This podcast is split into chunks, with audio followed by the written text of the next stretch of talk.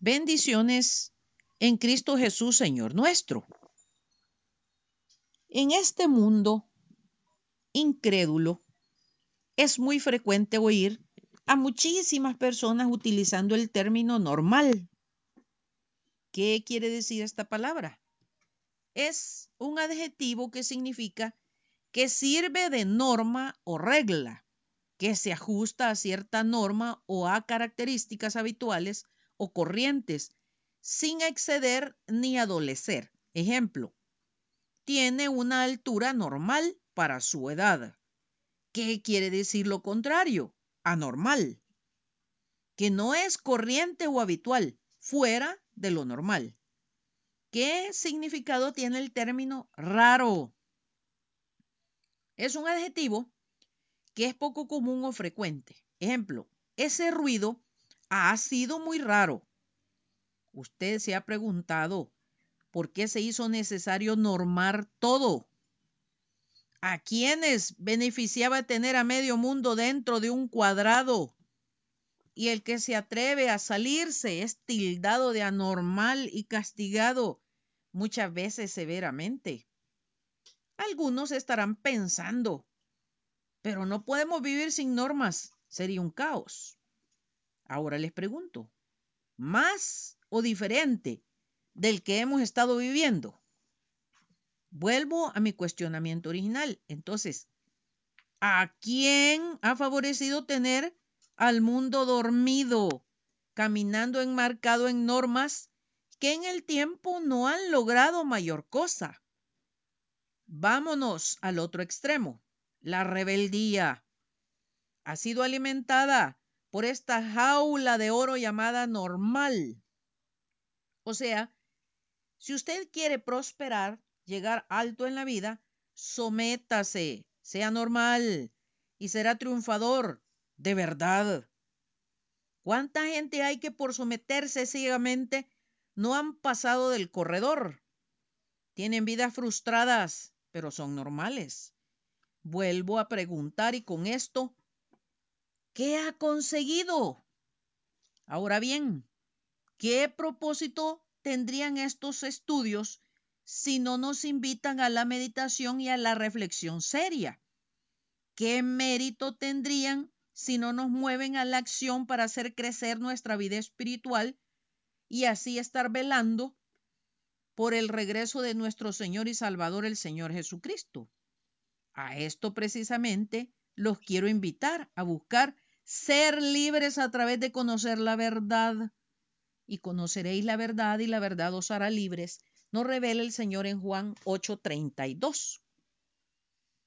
En estudios anteriores hemos dejado claro que estamos en una guerra entre las fuerzas del bien y del mal, representadas por el príncipe de este mundo, el adversario, el diablo, el acusador.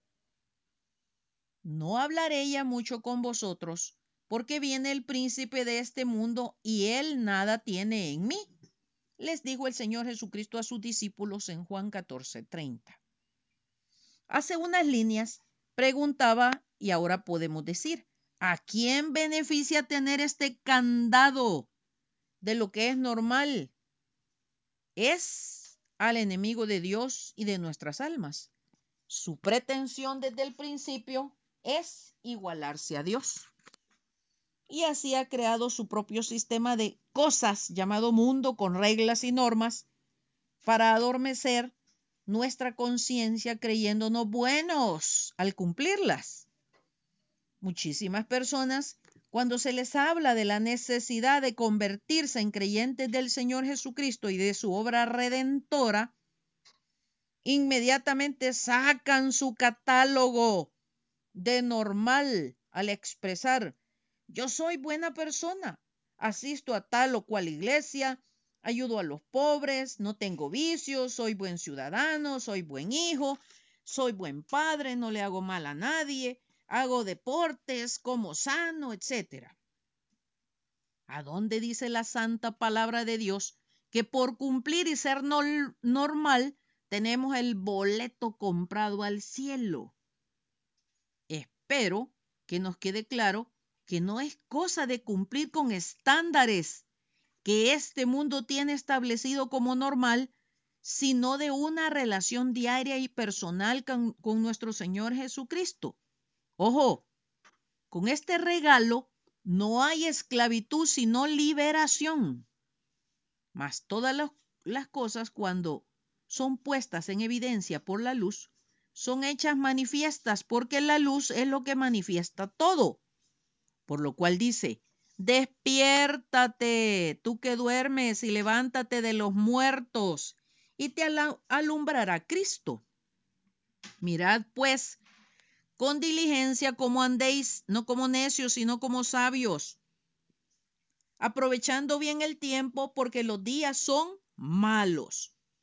Por tanto, no seáis insensatos, sino entendidos de cuál sea la voluntad del Señor. Por tanto, no durmamos como los demás, sino velemos y seamos sobrios. Y esto conociendo el tiempo que ya es hora de levantarnos del sueño, porque ahora está más cerca de nosotros nuestra salvación que cuando creímos. La noche está avanzada y se acerca el día.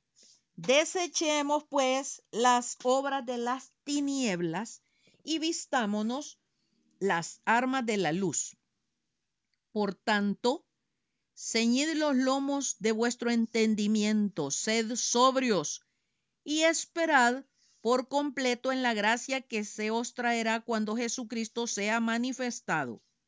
Como hijos obedientes, no os conforméis a los deseos que antes teníais, estando en vuestra ignorancia, sino como aquel que os llamó es santo, sed también vosotros santos en toda vuestra manera de vivir, porque escrito está, sed santos porque yo soy santo.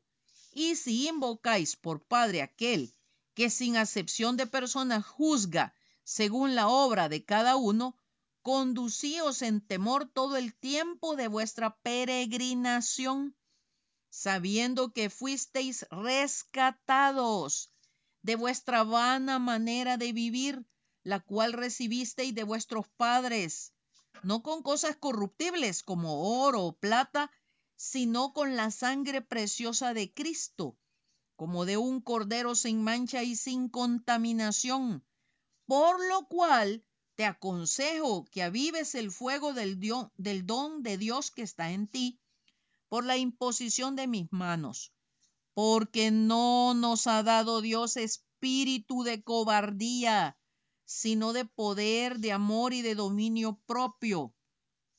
Por tanto, no te avergüences de dar testimonio de nuestro Señor, ni de mí, preso suyo, si no participa de las aflicciones por el Evangelio según el poder de Dios. Nos deja bien en claro el Señor en Efesios 5, 13 al 17, Primera Tesalonicenses 5, 6, Romanos 13 del 11 al 12, Primera Pedro 1 del 13 al 19 y Segunda Timoteo 1 del 6 al 8 respectivamente. Ojo, tenemos que despertar del sueño de la vana manera de vivir que recibimos de nuestros padres según nos dicen los textos anteriores. O sea, educarnos para seguir por generaciones en lo mismo y así perpetuar el error de lo que es normal. Por ejemplo, todo reino dividido contra sí mismo es asolado y una casa dividida contra sí misma cae. Aclaró el Señor en Lucas 11, 17 y en 1 Corintios 1, 12 y 13 nos dice, quiero decir que cada uno de vosotros dice, yo soy de Pablo y yo soy de Apolos y yo de Cefas y yo de Cristo. ¿Acaso está dividido Cristo? ¿Fue crucificado Pablo por vosotros? O fuisteis bautizados en el nombre de Pablo.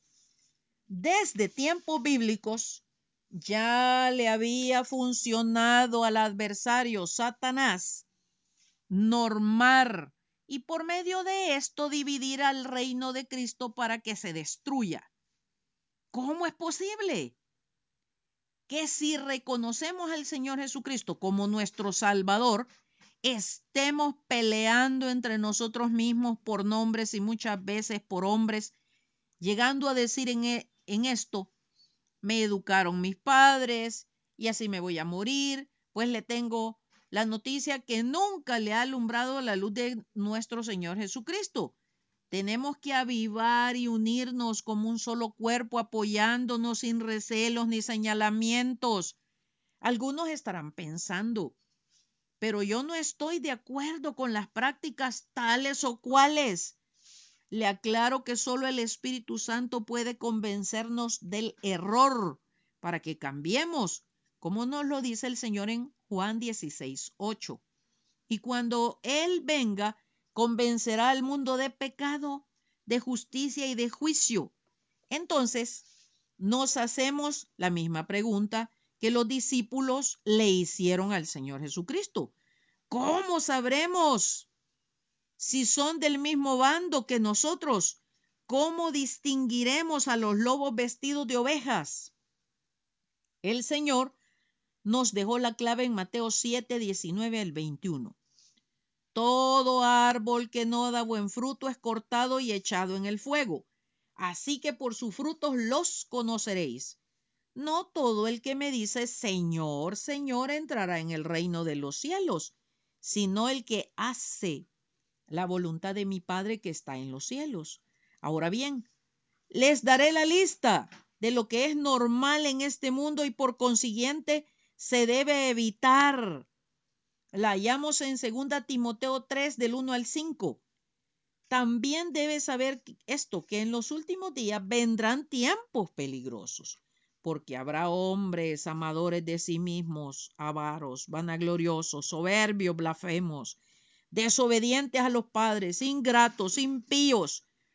No tendrán cariño ni compasión, implacables, calumniadores, no podrán dominar sus pasiones, crueles, aborrecedores de lo bueno, traidores, atrevidos, presuntuosos, amadores de los deleites más que de Dios que tendrán apariencia de piedad, pero negarán la eficacia de ella. A estos evita.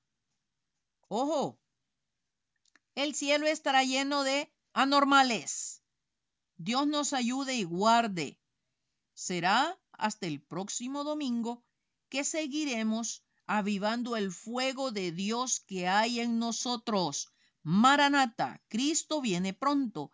Atentamente, Lic Acevedo, colaboradora de Riego.